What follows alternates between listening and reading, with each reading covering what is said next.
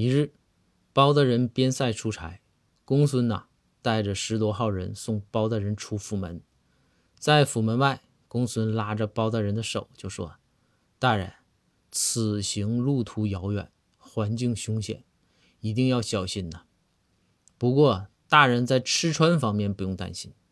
就在昨天，凝聚我几十年心血的科学发明终于研制成功，送给您，您呐带在身上。”包您吃好吃好吃好，包大人呢非常激动，就说：“还是我公孙老弟讲究啊！不过这东西不能太沉，此行路途遥远，你也知道，重物啊它不方便携带。”公孙先生就说：“呀，说放心吧，包大人，此物绝对方便携带。”说完，公孙先生从怀中啊掏出一个拇指大小的哨子。用玉石雕刻而成，公孙就将这个哨子交到包大人手中，说道：“大人，此物名为石哨，美食的食，哨子的哨。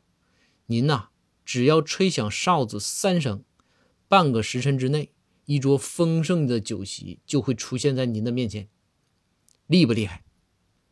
这包大人一听，大声说道：“哎呀，这么神吗？”公孙，就这么大点个玩意儿，就能干这么大的事儿？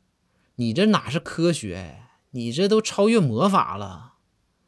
这公孙轻声说道：“啊，说放心，大人，我公孙从不打诳语，说科学就是科学，你放心。”这包大人就说呀：“说公孙，我相信你，我就说啊，整个大宋朝，就论科学知识这一块，你公孙绝对是独一档。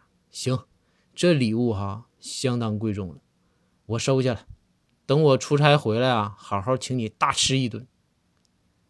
说完呢，包大人就要驾着车就要出发了。